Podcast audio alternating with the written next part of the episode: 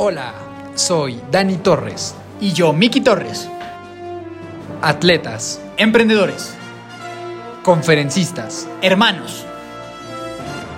Creamos este espacio con la finalidad de aportarte conocimiento, valor y motivación. A través de las historias de personas extraordinarias y de nuestra perspectiva de vida.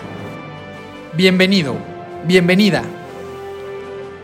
Los hermanos de fuerza están aquí.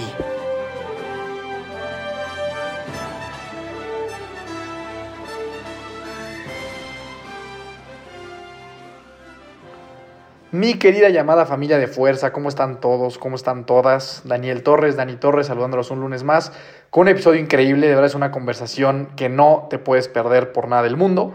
Eh, antes de que, de que Miki los salude a todos ustedes y que presentemos a la fabulosa invitada que tenemos el día de hoy, me gustaría recordarte que si alguna vez algo de, de, este podcast que hacemos con muchísimo cariño y muchísimo amor para ti te ha servido de algo, eh, te invito a que nos apoyes y nos ayudes calificando el podcast en Spotify con 5 estrellas. Es muy fácil, no te quita más de 3 segundos. Simplemente ve a nuestro podcast en Spotify y ahí vas a ver un icono con unas estrellitas para que puedas calificar el podcast y de esta manera nos ayudas a nosotros y nos ayudas a que estos episodios que tanto te gustan y que tanto te han servido en tu vida lleguen a más oídos. Entonces, ahora sí, Miki, por favor, saluda a todos. Mi amadísima, adorada familia de fuerza, que ya le dio cinco estrellas a este programa, porque yo sé que todos los que nos están escuchando en este momento ya fueron a calificarnos con bellísimas cinco estrellas.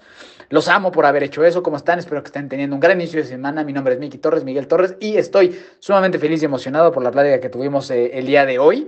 Es una súper historia, muy inspiradora, muy única, que no te vas a querer perder. Así que, mi querido amigo, hermano Danny Boy, presenta a esta extraordinaria persona que tenemos como invitada. Es correcto, en esta ocasión tuvimos el grandísimo honor de platicar con Lorena Sarabia. Lorena es reconocida en todo el mundo como una de las mejores diseñadoras mexicanas.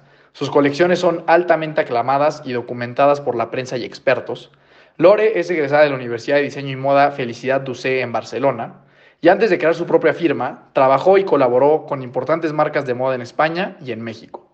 También ha sido finalista del concurso Latin Fashion Summit dos años seguidos y fue ganadora de la primera edición de Vogue Who's On Next en 2013. En este episodio hablamos principalmente de cómo emprender en la industria de la moda, la gestión de los pensamientos y las emociones en el emprendimiento, la importancia de promover el body positive y cómo iniciar una empresa sin conocimientos de negocios. De verdad es una plática extraordinaria que no te puedes perder. Sin más, te dejo con este espectacular episodio con Lorena Sarabia.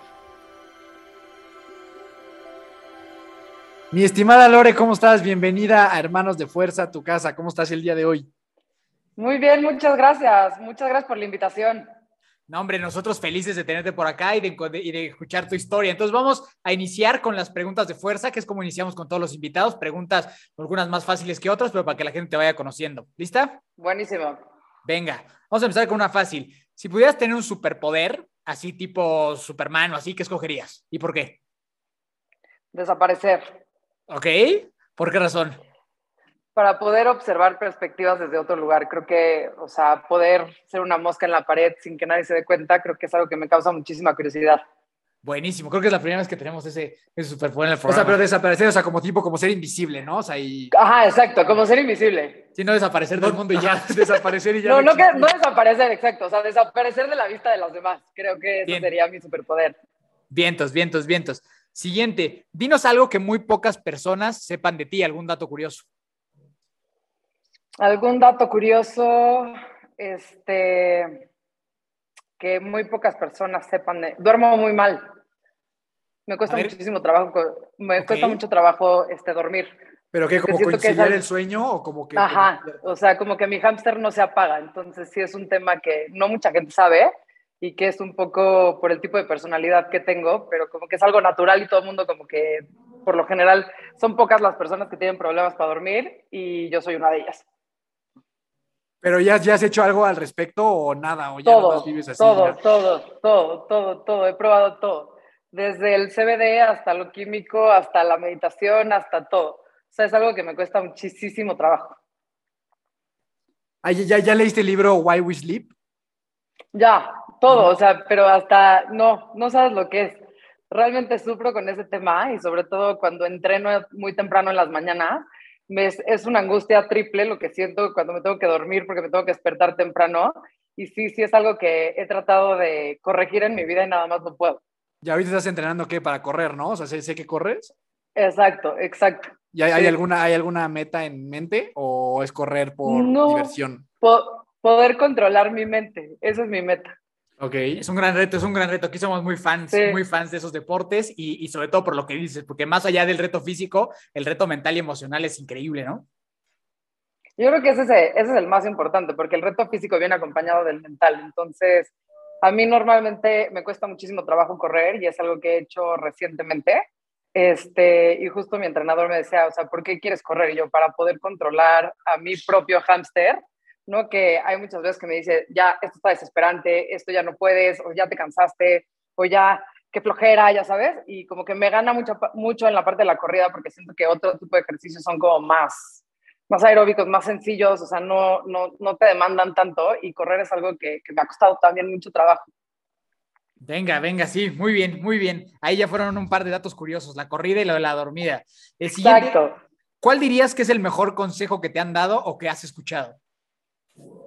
El mejor consejo, el mejor consejo es que yo tengo el poder de hacer lo que quiera y de construir lo que yo quiera. Entonces creo que eso te da como esta fuerza de que tú tienes la posibilidad de poder construir tu propio destino.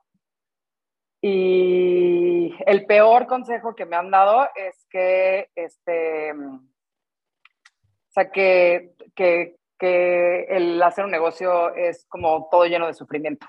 Creo que ese, eso difiero. Creo que si aprendes a disfrutar y, y a ver este, tu propio negocio desde otra perspectiva es algo increíble. Yo creo que tal, la siguiente pregunta justo era cuál era el peor consejo, entonces ya ahí Ah, matamos. Las contesté este, las dos. buenísimo, sí, excelente, excelente, excelente. Entonces, eh, vamos a continuar. ¿Tienes mascotas? No, no tengo. ¿Alguna razón en particular? Mi casa es completamente blanca y sí soy como. Mónica Geller, entonces sí, sí, sí, este. Sería una mala idea. que- exactamente, sería una muy mala idea. Venga, totalmente de acuerdo. Eh, ahora, si pudieras invitar a tomar un café a quien fuera de la historia de la humanidad, vivo o muerto, ¿a quién sería? Ah, Albert Elbaz es el exdirector creativo de Lamban, mis diseñadores favoritos. Se murió hace muy poquito de COVID y es una persona que me parece no nada más un creativo espectacular, sino una persona que veía la vida de una forma muy particular. Entonces, el, el vivo o muerto seguiría siendo mi, mi opción. ¿Y, y hay como alguna pregunta en particular que le harías a esta persona? O sea, o, o- sea, digo, obviamente un café pues involucra una conversación, pero si dijeras, Claro. te- puedes canjear eso por una, una sola pregunta, ¿tienes como algo que te llamaría la atención en particular? Yo creo que, ¿qué sentía después de acabar una colección? Creo que es algo que siempre me... eh, o sea, creo que el sentimiento es muy personal, entonces el saber de alguien que admiras tanto, el que siente, creo que es este, la pregunta que yo le haría. Venga, padrísimo. Y por último, recomiéndanos una película, una serie o un libro y mejor las tres. Mm, un libro, eh, yo creo que Nunca pares de Phil Knight, creo que es un libro que... El de Nike, ¿no? Buenísimo, me parece, exacto, me parece espectacular. De acuerdo. Eh, soy muy particular en la parte de, de, de, las series. Creo que sigo pensando que Friends es la mejor serie de la historia. Yo nunca he podido, Este, nunca he podido con, con eso. ¿Cómo crees? Yo soy, o sea, soy muy de la idea de que cuando veo algún tipo de serie, como que no me gusta sentir ni suspenso ni angustia, ¿no? O sea, como que me gusta reírme un rato y desconectarme este, al 100%. Y creo que no, hay muy pocas series que... Sí que tienen este humor tan, tan simple y tan, tan, o sea, es una sátira totalmente y es un humor tan negro, pero es un humor tan divertido también que yo la sigo viendo y la sigo viendo y la sigo viendo y sigo encontrando chistes ocultos y me parece a mí la mejor serie que existe. Y la película, una película en particular, creo que de mis películas favoritas que siento que, que hay muy pocas películas como esa que se llama The Shape of Water, sí, eh, de sí, Guillermo sí. del Toro. Sí, sí, sí. Se me hace una película súper auténtica, se me hace una película este, con un arte impecable, se me hace con un soundtrack absurdo. O sea, me parece una de las pocas películas que se han hecho en la historia tan, tan, tan, con una autenticidad tan peculiar, que para mí yo creo que sería de las mejores películas que hay. Y creo que definitivamente la mejor forma de definir esa película es lo que acabas de decir, peculiar y auténtica. Si es una, si es una película que no hay nada igual, sí está muy original. No hay nada igual. Yo, yo estaba bien sacado de onda, la sí, neta. Sí, sí, está así. Pero esta es una película que nunca se te va a olvidar.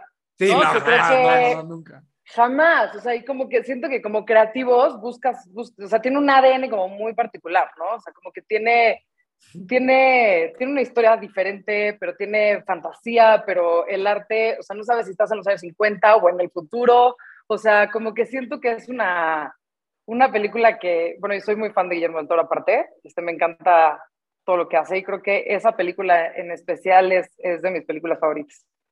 Sí, okay. totalmente, totalmente. Es una película muy, muy única. Sí. Falta el libro, ¿no? Sí. No, ya Phil sí, Knight. Sí, sí, ah, Phil Knight. Phil Knight nunca aparece. Ah, no, el, el libro Phil Knight. Sí, sí, sí, cómo no. Okay. ¿Y, ¿Y, alguno como de negocios, de emprendimiento que particularmente te haya gustado? Pues, o sea, si te digo cuál fue mi primer libro de negocios, te vas a morir de la risa, porque fue Business Plan for Dummies, literal. Ok, ¿y o funcionó? Sea, bueno, ya, ya vamos a llegar Sí, ahí. la verdad que sí, sí.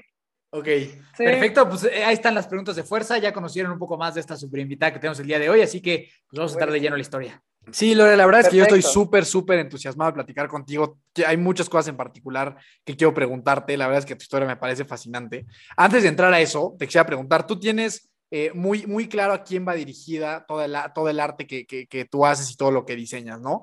Y, te refieres a esta, a esta persona como una mujer 4x4, como una mujer eh, multifacética. Me interesa mucho conocer quién es esta mujer, cómo se ve y por qué es que tú diriges como tus esfuerzos creativos y comerciales a, a esta mujer en particular. ¿Qué es lo que visualizas en tu mente cuando hablas de esta mujer 4x4?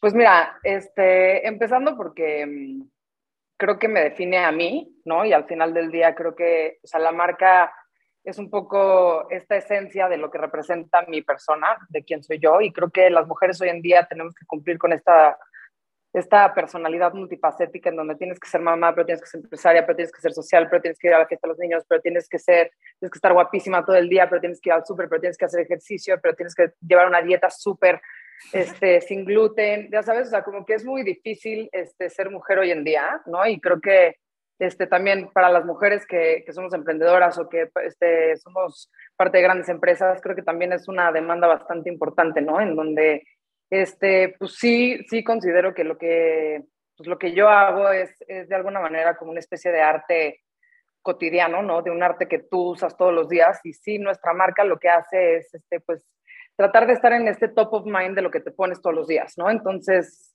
es, es, una, es una marca que lo que ofrece, a diferencia de otras marcas en el mercado, es que este pantalón tú te lo puedes poner o para una boda o para ir a trabajar o para el domingo ir a comer, ¿no? Entonces, mucho del mensaje que nosotros construimos es para que tú lo puedas simplificar y acomodarlo en, en tu propio closet, que eso va para, pues el, para, mucha, para una diversidad de mujeres importante, ¿no? O sea, que que cabe en muchos closets de muchos tipos de mujeres, pero al final del día esta misma mujer es esta, esta misma mujer que va en chinga, ¿no? O sea, esta misma persona que, que, no, que no se viste, o sea, para el evento y tan tan, sino que tienes que cumplir este, muchísimas responsabilidades en, tu, en el mismo día, ¿no? Y que todo el día estás corriendo y si tienes hijos más, y este, y creo que es, es bien complicado encontrar como, o sea, si no son unos jeans, ¿no? El cómo cumples estos requisitos para pues para cumplir todo esto que haces en, en un miércoles cualquiera. Me encanta. A mí la verdad, la verdad, es que me parece un concepto súper interesante porque aparte creo que es cierto y creo que le, le, pegaste al clavo y me parecía muy interesante eso, o sea, cómo tenías tan definido o tan definida esta mujer a la cual iba dirigido todos tus esfuerzos, ¿no? Entonces, la verdad me encanta. Eh, entonces, ahora sí, Lore, cuéntanos un poquito, o bueno, o mucho, eh, toda esta uh -huh. historia que hay detrás de lo que hoy es Lorena Sarabia, porque evidentemente siempre pasa, ¿no? Siempre vemos la portada de la revista, vemos el emprendimiento exitoso, vemos las tiendas, pero no vemos la historia de años de trabajo y de momentos complicados que pueda haber detrás de conseguir esa portada o esos objetivos, en este caso empresariales o de emprendimiento. Claro. Entonces, cuéntanos un poquito cómo eras de chiquita. Siempre, siempre fuiste como que te apasionaba mucho este tema de la moda, la ropa, nada que ver. ¿Cómo, cómo eras y cómo creciste? Pues mira, vengo de una familia en donde predominan las mujeres, en donde la mayoría, o sea, desde mi abuela, mi bisabuela, mi mamá, mis tías y así están involucradas en el mundo de la costura, pero como un tema de hobby, ¿no? Creo que también era como muy común antes el, pues el hacer manualidades, ¿no? Creo que hemos perdido a lo largo de los años estas manualidades, como que antes había más clases de pintura, cerámica, costura, ¿no? Como que mi familia es, es como el, es gringa al final del día y el, el, quilting y el hecho de construir y coser como que era como algo súper natural, ¿no?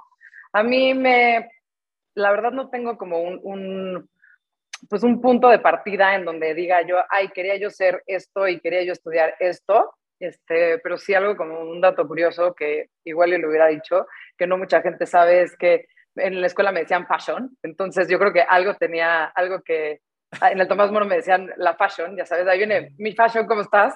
Este, porque sí, yo, o sea, el, el, peso importante del look que yo manejaba en secundaria y en prepa y en todos lados, ¿no? Y era como el tema, ir a la fiesta, etcétera, y después me empecé a involucrar un poco pues, en, en, la parte de vestuario de las obras de teatro y, este, y a la hora de, de, escoger como la experiencia laboral, pues yo, yo quería pues, estudiar moda, ¿no? Entonces, este... Eh, perdón que te interrumpa. Desde... ¿Nos podrías contar un poco más sobre esa experiencia en la moda del teatro? Porque yo creo que debe haber sido algo bastante interesante y que a mí me llama mucho la atención. Pues mira, siento que en el Tomás Moro mi generación era, muy, era una, una generación como muy competitiva, muy analítica, en donde este, yo claramente no era parte de las analíticas, a mí la parte de matemáticas, estadísticas, química y eso nunca se me dio, yo era más como involucrada en la parte cultural de la clase de arte, las obras de teatro, etcétera. Entonces, este, en sexto de prepa hicimos una obra de teatro con Alfonso Borbolla, que hoy en día es un actor como bastante reconocido, este, y Poncho pues me dijo, pues aviéntate el vestuario, o sea, ¿quién más lo va a aventar? Aquí todos somos equipo y pues aviéntate todo el vestuario. Entonces yo empecé a diseñar el vestuario, pero pero pues con ropa del que iba a salir, o sea, no creas que iba yo a, armar un vestuario en general. Y como que me empecé a involucrar y cuando llega la experiencia laboral en sexto de prepa en el Tomás, me mandaron con Macario Jiménez, que es un diseñador, este, pues acomodar la bodega, ¿no? A estar dos semanas a ver si realmente lo que, lo que ibas a estudiar, este, pues te gustaba o no, que era bastante complicado porque pues si querías ser abogado, este, pues en un despacho de abogados como que aprendes un poco más, pero hace 20 años mi carrera ni siquiera existía en México, ¿no? O sea, era, era como esta niña quiere estudiar costura, o sea, ¿dónde la mando? Sí, con el sastre de la esquina, ¿no? Era como la opción. Literal, era la opción. O sea, como que siento que la moda hoy en día en México como que ha crecido mucho, ¿no? Ya hay muchísimas, o sea, ya la carrera está en centro, ya en otras universidades, pero en ese momento, o sea, yo, yo no podía estudiar textil en la Ibero, o sea, iba contra mis principios. O sea, yo me tenía que ir a estudiar fuera, gracias a Dios, este, tuve la oportunidad de que mis papás me apoyaran y me vieran tan, tan, tan pues, dedicada a lo que yo me quería convertir y en lo que yo quería hacer, que me apoyaron el, el ayudarme a estudiar fuera y poder hacer una licenciatura de, de moda, ¿no? Que hace 20 años pues era muy complicado. Y tú entonces, pero la moda sí siempre desde, desde chiquita fue como parte de tu vida. Digo, a lo mejor entiendo que no está este punto de inflexión en el que... No como negocio, exacto. Exacto, o sea, pero siempre lo tuviste, o sea, que te dijeran la fashion, sí. está, o sea, como que es, o sea, siempre, te, siempre, siempre fue parte de tu vida, ¿no? Sí, o sea, que, que, que la, respuesta, la respuesta natural a quién va a hacer los vestuarios serás pues, tú, ¿no? O sea, como que sí, sí era algo que te, te, identificaba mucho. ¿Y qué, y, ¿Y qué sensaciones recuerdas? ¿Qué te provocaba el estar haciendo eso? ¿Era un tema como de felicidad? ¿Era un tema como de que, como de que te ponía como muy pilas? ¿Qué recuerdas de esos momentos? Pues mira, yo creo que, o sea, por primera, yo era muy mala en el colegio. O sea, no, no creas que era de día cerrado, ni mucho menos. O sea, era un desmadre. Este, hice mil y un barrafadas. O sea, lo único que me importaba era un poco la parte social y de fiesta. No creo que sí estaba yo bastante hasta que encuentro que me quiero dedicar a esto y me quedo eh, trabajando con Macario Jiménez después de la experiencia laboral durante seis meses y mis calificaciones cambian, este, no, no, no me van tan extraordinario, entonces mi papá me dijo como en plan, o sea, sí, sí, sí quieres dedicar, o sea, por primera vez en, en, toda mi vida de secundaria y preparatoria, como que me vieron como comprometida con algo y que creo que me salía súper natural, ¿no? También creo que era algo que, que cuando, híjole, eres bien chavito, es muy difícil saber qué es lo que quieres hacer para el resto de tu vida, ¿no? Creo que es muy complicada esa presión que le meten a, a, los chavitos en plan de tienes que decidir ahorita los 16, 17 años a qué te vas a dedicar y escoger una carrera y dedicarle tanta responsabilidad a esa carrera. O sea, como que sí me siento muy privilegiada de saber exactamente qué era mi pasión desde tan chiquita, ¿no? Que creo que es algo que, que pues así, no, así nos educaron en mi casa. Mi papá era piloto de Aeroméxico y sabía que siempre quería volar aviones. Entonces mi papá me decía, en plan de, me da igual qué quieres ser, pero pues aspira a hacerlo mejor y yo te apoyo al 100%, pero que estés 100% convencida de lo que quieras hacer, ¿no? Entonces yo creo que por eso, después de, de, de, ese, de esa explicación de, de, mi papá, como que sí dije, eh, a esto me quiero dedicar y, y, y, no nada más me quiero dedicar, ya encontré la universidad exacta, me quiero ir a vivir fuera, aquí puedo tener la licenciatura y creo que esta es mi pasión en la vida y, y de aquí para el Real. Oye, Lore, pero ahí justo, o sea, sé que te fuiste a estudiar a España, ¿no? Eh, uh -huh. Aquí ya que sabías, ok, me quiero dedicar a la moda, pero ese me quiero dedicar a la moda lo visualizabas como quiero tener una marca o quiero estar en la parte de vestuarios del cine, del teatro o nada. Ni idea, como que es ahora, ni, o sea, en ese momento no tienes ni idea qué quieres hacer, ¿no? Creo que la que moda tiene muchísimo. Exacto, solo que querías algo Ya. que ver con moda y Ya con eso ya ibas de gane, ¿no? Ya con eso ya vas de gane Exacto. comparado con la mayoría de, de nosotros cuando tenemos esa edad que no tenemos ni la menor idea de qué queremos hacer. Totalmente. Ok, y luego, ¿y luego qué pasó, Lore? Te fuiste a España, empezaste a conocer un poquito más, eh, ¿qué fuiste descubriendo de, de tus pasiones y demás? Pues mira, me fui a Barcelona a una universidad en donde me daban el título oficial y privado, que mi papá lo único que sí me dijo es necesito que o sea licenciatura, entonces encuéntrate un lugar en donde te den un papelito este, oficial que tienes una licenciatura. Y la verdad es que, o sea, en, pues en Europa estas carreras hace mucho tiempo era como más común, ¿no? Entonces había muchísima gente de todo tipo y en, en el, primer, en el primer semestre empezaron como a, empezamos a reducir esa, esa generación, ¿no? Y empezamos a quedarnos como entre más poquitos, más poquitos, más poquitos, más poquitos, porque pues sí es una carrera muy pasional, es una carrera en donde le dedicas, o sea, cero minutos al tronco común. Hoy en día me hubiera encantado que me dieran una clase de administración en la carrera, pero pues, o sea, nunca me la dieron y yo te sé hacer un saco de ceros de sastrería, ¿sí me explico? O sea, yo llevaba ocho horas de costura, ocho horas de patronaje y cero Excel, cero este, administración, cero, o sea, cero en la parte numérica. Era, mi carrera fue 100% creativa, entonces te empiezas a involucrar más y empiezas a, también a, darte cuenta en, en qué eres buena, ¿no? En, en terminados, en, en construcción de, en el patronaje, o sea, creo que es, es, es muy, es una carrera increíble, pero sí tienes que estar 100% convencida de que la construcción de ropa es lo tuyo, ¿no? Porque sí, sobre todo en mi universidad en España, sí era algo que, que no, o sea, el, el tronco común, o sea, no había ni tronco común, ¿sí me explicó? Entonces, Lore, tú aquí estabas como en este descubrimiento constante, me imagino, en la universidad, como yo creo que cualquier estudiante, que no sé, en, en mi caso, por ejemplo, la parte, yo estoy en administración de empresas, pues empiezas como a explorar si, pues es como por mercadotecnia, si es como por finanzas, si es como, por- y empiezas como a, pues a ver la manera dentro de, de, de esa jungla que es como a lo que mejor te va, no solo lo que más te gusta, sino para lo que eres mejor, ¿no? En tu caso, Claro. ¿qué veías que era como lo que se te daba? O sea, empezabas a decir, puta, es- esto creo que por ahí va el camino. Mira, te soy súper honesta, o sea, aparte de que era un descubrimiento diario todos los días en esa universidad, también era un descu- descubrimiento en mi vida a nivel personal estar viviendo sola en España, ¿no? Entonces eh, eran estos dos, este, y sí soy bien reventada, la verdad, o sea, entonces estaba yo sola en España, este, como con un, o sea, también como con esta posibilidad de conocer a muchísima gente, conocerme a mí misma sola viviendo desde a los 18 años en un lugar que no conocía, este, y entonces también en la universidad, yo me acuerdo estar cosiendo a las 3 de la mañana para, para lo que iba a entregar al día siguiente, pero de ahí me iba al antro, o sea, no creas que estaba yo este, de- muy consciente de lo que estaba descubriendo, sino realmente como que era como absorber todo por todos lados, ¿no? Desde la experiencia personal hasta la experiencia profesional. Y, este, y poco a poco te das cuenta que es algo natural que traes y, cuando las cosas salen naturales y cuando las cosas están tan, tan metidas en tu cabeza que es algo que quieres hacer, como que automáticamente, a mí nunca me había pasado porque me costó muchísimo trabajo este, la escuela, ¿no? Al final del día para mí la escuela era un sufrir espantoso porque era yo malísima en todo. Y aquí fue un disfrute total y absoluto porque era aprender lo que más me gusta en la vida en un lugar que estoy conociendo a muchísima gente y estoy viviendo sola a los 18 años, ¿no? Entonces, la verdad fue una etapa increíble en mi vida, en donde le agradezco, o sea, infinitamente a, a mis papás el poderme haber dado esta oportunidad de poder aprender esta carrera fuera, en un lugar en donde se respira moda en las calles y también poder estar, este, pues, conociéndome a mí misma.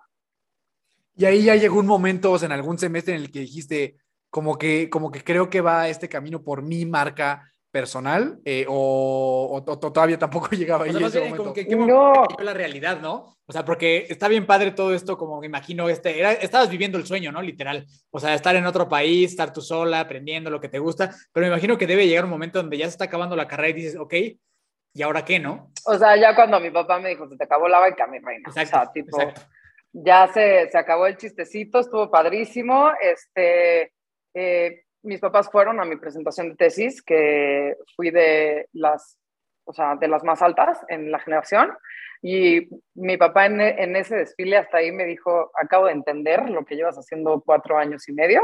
Este, y la verdad como que me dijo, o sea, se te acabó la tesis, empieza a ver qué quieres hacer. Y justo estaba yo en que si me iba a Londres, a, a Nueva York o no sé qué, a tomar otro curso este, Macario Jiménez me habló y me ofreció chamba y dije, pues me regreso a México a aprender un poco lo, que es llevar un negocio, porque también estás viviendo como living the dream, en donde estás como muy cómodo, ¿no? Y como que te llega el cubetazo de agua fría a decir, pues ya es momento de chambear. Y, y es, lo que decías tú, aparte de que, pues, o sea, tú estabas enfocada 100% en lo creativo, ¿no? Y la realidad es que en la mayoría de los que no estudiamos administración o algo así, pues no tenemos idea nada más ni de lo de la administración ni nada de esas cosas, ¿no? Y me imagino que eso también era parte importantísima pues nadie te lo dice. O sea, yo me enteré de esto después de montar el negocio dos años después o un año después, ¿sí me explicó? por eso te digo, hoy en día te das cuenta que me hubiera encantado que alguien me hubiera dado una clase de administración o de business en la universidad, ¿no? Porque pues estás enfocado 100% en otra cosa. Y es que eso, eso me encanta, quiero que ahorita lleguemos ahí, o sea, cómo fue, o sea, porque eso tu historia me gusta mucho, porque es como alguien súper técnico en lo que hace, o sea, en, todo lo que tú aprendiste, y convertir eso a un negocio que evidentemente tiene, tiene variables financieras, técnicas, fiscales, legales, o sea, muchísimas, creo que para nada es sencillo. Entonces, tú llegaste con Macario y ahí cuánto tiempo estuviste, ahí cuál era la labor que, supongo que ahí empezaste a aprender un poquito más del tema como integral de un negocio. De, abrir Excel, para empezar, ¿no? este, literal. Estuve con Macario dos años y después me independicé y ya puse mi propia marca en donde me aventé un poco como alborras, este, sin un peso, a decir, pues va a ver qué hago. Este, hoy en día no sé si este, la mejor decisión había sido ponerle mi nombre de pasaporte a mi marca, ¿no? Porque involucra muchos factores que, que creo que, que, igual me hubiera podido haber ahorrado, pero también por otro lado creo que la marca es mi propia esencia y creo que las marcas que tienen pues el nombre de la persona son las que más trascienden, ¿no? Y al final del día creo que son las que más esencia tienen porque sí tienen una especie de alma. Entonces, creo que todas las decisiones que tomé de, o sea, de chavita, de 20 años, en donde se fueron acomodando por sí solas, creo que por más equivocadas que hayan sido, fueron las correctas, ¿no? Porque el aprendizaje ha sido increíble y si me vuelves a preguntar hoy en día, le vuelves a poner tu nombre, híjole, me lo hubiera pensado, pero yo creo que la respuesta sería sí. O sea, sí le y en ese momento, en ese momento, ese proceso, ¿cómo fue? O sea, cuando estabas en esta disyuntiva de cómo le pondré a esta marca que quiero hacer, ¿en qué momento decidiste mi fue, nombre? fue bien simple. Ni me lo pensé, o sea, como que ni, ni, ni, me puse a pensar, o sea, en ese momento tampoco había ni redes sociales, ni, o sea, ¿sabes? O sea, era como muy, o sea, yo lancé la marca en el 2011, este, con una colección sin tallas, en donde lo lancé en el Centro Gallego, aquí en la Roma. Eh, este, fue la verdad como súper orgánico, sin pensarlo, y la verdad es que el recibimiento de la prensa fue abismal, ¿no? O sea, de repente planas enteras en el periódico, que para ese entonces el, el print pues era lo más importante, y el recibir tanto apoyo de tanta gente creo que fue fascinante. Ok, ¿Te lo, te, lo, ¿te lo esperabas o no? O sea, ¿esperabas que fuera algo así de grande, tu idea era así como visionaria de seguramente este lanzamiento va a ser increíble o superó todo lo que tú hubieras esperado? Superó todo lo que yo hubiera esperado. También creo que eh, o sea, muchas de las personas cercanas se empezaron a involucrar, también muchas amigas mías que hoy en día también son, son parte de esta historia, ¿no? O sea, la güera que produjo mi primer desfile hoy es productora de cine y es una persona, la güera Rodríguez es una persona muy importante. Este, o sea, fue, fue algo que, que no, o sea, cuando tienes 24 y te quieres comer el mundo, como que siento que no piensas las cosas este, tan detenidamente, ¿no? Que creo que hoy que ha dado la vuelta 360 un poco, como que siento que en el momento que las piensas tanto, tampoco salen. Como que en el momento en que dejas fluir las cosas y dejas que las cosas solitas se acomodan, obviamente con un objetivo y obviamente con cierta ambición y obviamente no perdiendo el foco, las cosas solitas se empiezan a acomodar. Creo que cuando yo tenía 24 años, lo único que me interesaba era sacar la colección. O sea, no había ningún otro foco. Todo lo demás se fue pegando solito, este, desde e-entertainment hasta el patrocinio de las modelos, hasta muchas cosas que fueron como haciendo marca, ¿no? Esto, esto, esto está en toda la parte romántica y creativa. Obviamente no había tallas, no había dinero, no había este, un modelo de negocio, no había, este, o sea, no tenía yo ni idea de pricing, no tenía yo ni idea de muchas otras cosas que me fui pues, topando a la hora de estar construyendo una marca después de haber lanzado una colección. ¿Y estabas tú solita? O sea, ¿todo eso lo empezaste solita o medio te asociaste con alguien o sola? Sola en mi alma.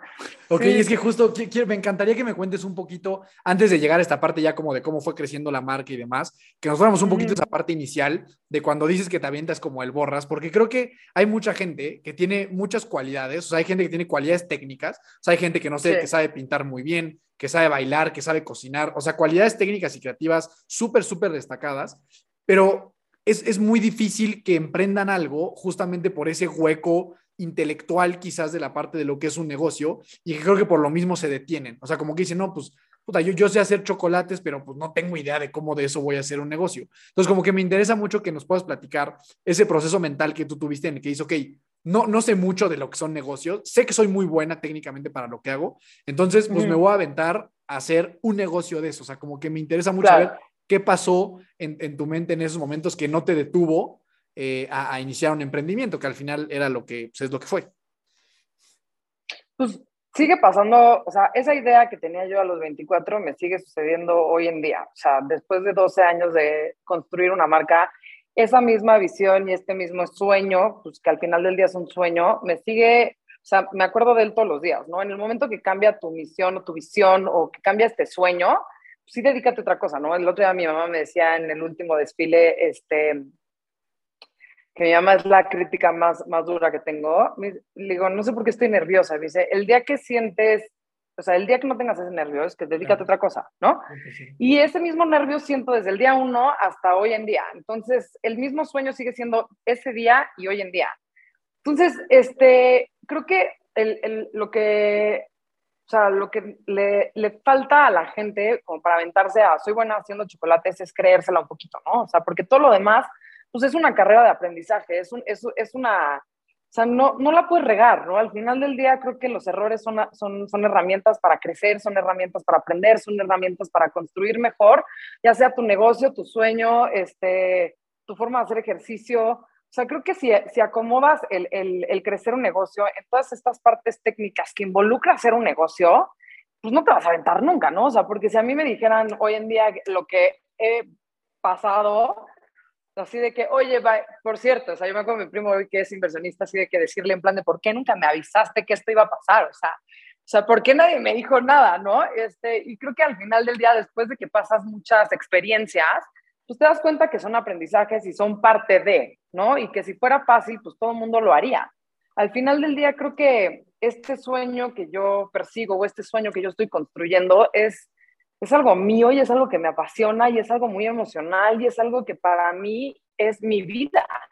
Entonces, creo que sí, sí, o sea, no, no, es, no es que tengas miedo a aventarte, es que simplemente si lo piensas no te vas a aventar, ¿no? Es que tan, tan, qué tan comprometido estás con, con, esto que quieres hacer, ¿no? Porque, y se vale, se vale cambiar muchas veces en plan de, pues, los chocolates no funcionaron, este, ahora voy a hacer pasteles, ¿no? O sea, pero a lo mejor lo que esta persona tiene que ver es que lo que le gusta es cocinar o, o hacer postres, no sé, ¿ya sabes? Pero, y tú comentabas que tu sueño es el mismo cuando tenías 24 años y cuando es hoy, o sea, eso para ti no se ha movido. No se ha movido. Pero ¿y cuál, es ese sueño? ¿Y cuál es? O sea, yo quiero ser la marca de, o sea, la línea de ropa o marca de moda mexicana que represente a México a nivel mundial de ropa contemporánea. O sea, para mí sí es es muy, es muy clara, es, es muy claro mi sueño y es muy claro hacia dónde voy, cómo voy, que he tenido que agarrar mil carreteras para poder cumplirlo, que han sido subidas y bajadas, y jaloneos emocionales y llantos, sonrisas, gritos, pataleos. Este, ahorita estamos en una etapa muy zen, antes estábamos en una etapa muy, muy, muy, muy estresante. Este, creo que el, el objetivo para mí nunca se ha ido, ¿no? Entonces creo que eso es lo principal, pero yo lo tengo muy claro, hay gente que no lo tiene tan claro, ¿no? O sea, yo sí creo que es un privilegio el hecho de que, de que yo quiera tener mi marca y diseñar y ser la diseñadora más importante y, reconocida de México a nivel global. O sea, para mí sí es, eso es mi prioridad en mi vida, ¿no? Oye, Luna, ¿y, y ha pasado alguna vez? Yo creo que sí, o bueno, tú me dirás, que has dicho ya no. O sea, como que me imagino que, que, que en algún momento cuando las cosas están difíciles, ¿te ha pasado por la cabeza decir ya no? Mil veces. O sea, ¿Cómo le has hecho para saltar y superar este, esos momentos? Pues es que la, o sea, la pasión que siento yo por este negocio es muchísimo más fuerte que el tirar, poder tirar la toalla, ¿no? Entonces, o sea, yo sí siento que vine a este plano a construir ese, ese sueño y mi responsabilidad como ser humano es cumplir ese papel como Lorena Saraya, ¿no? Entonces, yo, este, o sea, para mí no, bueno, después de, mucho tiempo de estar aprendiendo el cómo levantar un negocio de moda en México, que sí es muy complicado, ¿no? Porque para empezar la cultura no existe en este país. Este, no es una industria que mueva la aguja, no es, no es algo que, que, que cambie, ¿no? Este, ni que sea este, algo tan importante como en otros países, ya sea en Estados Unidos o en Europa. Este, pero sí, para mí era súper importante primero hacer las cosas in-house para poder crecer, ¿no? Entonces, entender un poco qué es lo que está pasando para poder crecer y, y lo que sigue haciendo que continúe yo esto es, es, es lo que más me gusta en la vida. Creo que increíble eso. tocaste, tocaste dos puntos que me parecen muy importantes. Uno, lo hemos platicado aquí o lo, lo, he mencionado yo muchas veces en el podcast, ese tema de la ingenuidad. Esto que tú platicabas de, la neta, si todos supiéramos lo que significa emprender un negocio, la neta tendría que estar loco para entrarle. Pero yo siempre he pensado que, que, que cuando aprovechas esa ingenuidad de, pues la neta, como no sé bien ni cómo es, pues ahí voy, es, un arma que bien utilizada puede tener resultados extraordinarios. De repente, tanta información, tanta precaución, tanta investigación, tanta todo te puede tener porque dices, puta, es una decisión en la que evidentemente tengo todas las probabilidades en mi contra, como que ¿por qué la voy a tomar? Entonces creo que eh, eh, el aprovechar esa ingenuidad de cuando desconocemos algo, creo que es súper valioso. Y esto segundo que dices de la pasión también me parece súper importante, ¿no? Steve Jobs hablaba mucho de este tema de que cuando los momentos se pongan complicados dentro de tu empresa, si ese drive o ese why, esa motivación eh, y esa pasión que tienes no es tan grande, es súper fácil que digas, ya, o sea, no tengo por qué soportar esto, se acabó, ¿no? Entonces, eso, y es una pasión que evidentemente tú tienes desde chavita y que creo que es, pues, como una de tus armas principales, ¿no? Entonces, eh, vámonos otra vez un poquito a esta historia, ¿no? Ya nos platicaste de este lanzamiento, sale mejor de lo que, de lo que a lo mejor tú visualizabas. ¿Qué sigue después de eso? Perdón que te que interrumpa rápido antes de que regreses con la historia. Es que creo que aquí también hubo algo que a mí me encanta y que es esa filosofía que tú tienes de que tienes que cumplir ese sueño porque eso es lo que veniste a hacer al mundo, ¿no? Y se me hace que está padrísimo eso porque yo creo fielmente eso, que cuando uno de nosotros tenemos un sueño, nuestra responsabilidad llevarlo a cabo, porque si no lo haces tú, nadie más lo va a hacer. Y no solo vas a privarte a ti de esa, de esa experiencia, sino al mundo entero. O sea, como que si tú no persigues tu sueño y lo llevas a cabo, nadie más lo va a hacer y, se va a privar el mundo entero de este talento, de este gran sueño que cada uno de nosotros tenemos. Entonces, me encanta a mí esta filosofía de vida porque es una invitación gigante a todas las personas que nos escuchan para, vale la pena que, que, que luches por ese sueño. No solo por ti, sino porque si no nos vas a privar a nosotros de ver esto tan maravilloso que tienes. Y creo que tú eres un súper ejemplo de eso y a mí me encanta esa filosofía de vida. Me gustó mucho eso que, que compartiste. Muchas gracias. Gracias. Entonces, ahora sí, cuéntanos un poquito qué pasa después de este, de este lanzamiento y cómo, cómo la marca empieza a crecer, con qué topes te encuentras, qué paredes tienes que derrumbar, qué sigue después de ese lanzamiento eh, que sale mejor de lo, de lo esperado. Después de este lanzamiento, este, empieza a tener mucho reconocimiento en prensa y Fashion Week saca una plataforma operado por Grupo AXO este, que se llamaba Fashion Forward, ¿no? En donde tú, eh, por haber participado en Fashion Week, podías aplicar a que Grupo AXO este, pudiera invertir en la siguiente marca mexicana, ¿no? Entonces, obviamente era una oportunidad increíble en donde aplico, este, quedamos sorprendentemente cuatro mujeres, cuatro marcas de, de, mujeres, en donde nos meten una, en una aceleradora de negocio operada por Grupo AXO, y ahí es donde me prenden un switch un poco este, más de emprendedor, ¿no? Entonces ahí me doy cuenta que no tengo ni idea de administración, que no tengo ni idea de pricing, que no tengo ni idea de marketing, que no tengo ni siquiera este, idea de lo que significa el Evita. O sea, me empiezo a dar cuenta de muchísimas cosas. En donde ¿Qué es, ¿qué es el SAT y cómo se come eso, no? No, no, no. O sea, o sea ah, fue como descubrió todo el mundo que yo decía, ¿qué carajos es esto? ¿No? Entonces, pero pues era, o sea, la comercializadora más grande de México está buscando a la marca mexicana para invertirle y este y, y, lanzarlo, pues dije, de aquí soy, ¿no? O sea, voy a aplicar y voy a, me acuerdo perfecto que fue un momento súper complicado porque nos daban clase de 7 a 4 y después era cómete un sándwich en el coche y vete a atender a la clienta porque hay que pagar una renta en la oficina, ¿no? Y entonces, este, poco a poco, la verdad es que aprendí muchísimo y hoy en día este, tengo una muy buena relación con todas las personas que trabajan en Grupo AXO. Este, y empecé a descubrir un switch de negocio que yo no sabía que tenía, en donde me doy cuenta que para yo poder crecer de la manera que creo, que quiero crecer, este, pues necesito empezar a hacer equipo con otras personas que, que, que sepan de Excel, que sepan de, de, de, de, o sea, de, utilidad, de modelos financieros, de mil cosas que pues obviamente yo no tenía idea, ¿no? Este, la verdad es que sí soy una persona que trato de, soy como muy preguntona y si necesito consejos en, en, pues, en algo de algún contrato me siento con algún abogado, o sea, como que empiezo a, a, preguntar mucho de, pues yo en la vida había hecho un pitch, yo en la vida este, había, me había parado enfrente de una persona a venderme, en, en, en la vida como que había hecho este, pues ciertas cosas que normalmente sí te enseñan cuando estudias, ¿no? O sea, yo era presentar mi prendita que había hecho monísima con terminados increíbles y creo que esta aceleradora de negocio operada por el Grupo AXO fue una gran oportunidad en mi vida, en donde me vendía, o sea, no, era yo la perfecta marca para Axo y al final estaba yo en una posición de negocio como muy chiquita, no estaba yo muy verde, me acuerdo perfecto que las palabras fueron es que eres, este, eres como Messi. Este, y yo, perdón, como que como Messi, ¿no? A la hora de, de, terminar el pitch y hacer un, hacer un gran pitch y tener un perfect fit, fit para, para Grupo Axo, al final yo no, yo no quedo como, como ganadora del concurso. Este, y la verdad como que sí estaba yo emocionalmente muy desgastada, ¿no? Porque fueron cuatro meses en donde yo ya me veía, o sea, cumpliendo un sueño, este, abriendo 18.500 tiendas como Expresso, Victoria's Secret y, y me quedo como vestida de alborotada aprendiendo muchísimas cosas de negocio que no tenía yo ni idea, ¿no? Entonces sale después este, la oportunidad de aplicar a, a una plataforma de Vogue que se llama Vogue Who's on Next.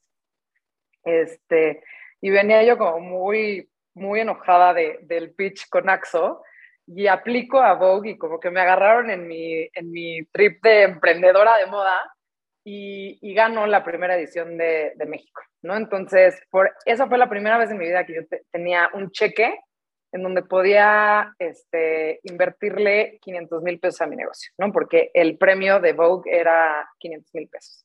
Me acuerdo perfecto que le hablé a mi primo, así de que ganamos, o sea, me dice, perfecto, ya vas 500 arriba, este, qué increíble, invierte los completos, vamos a ver qué hacemos.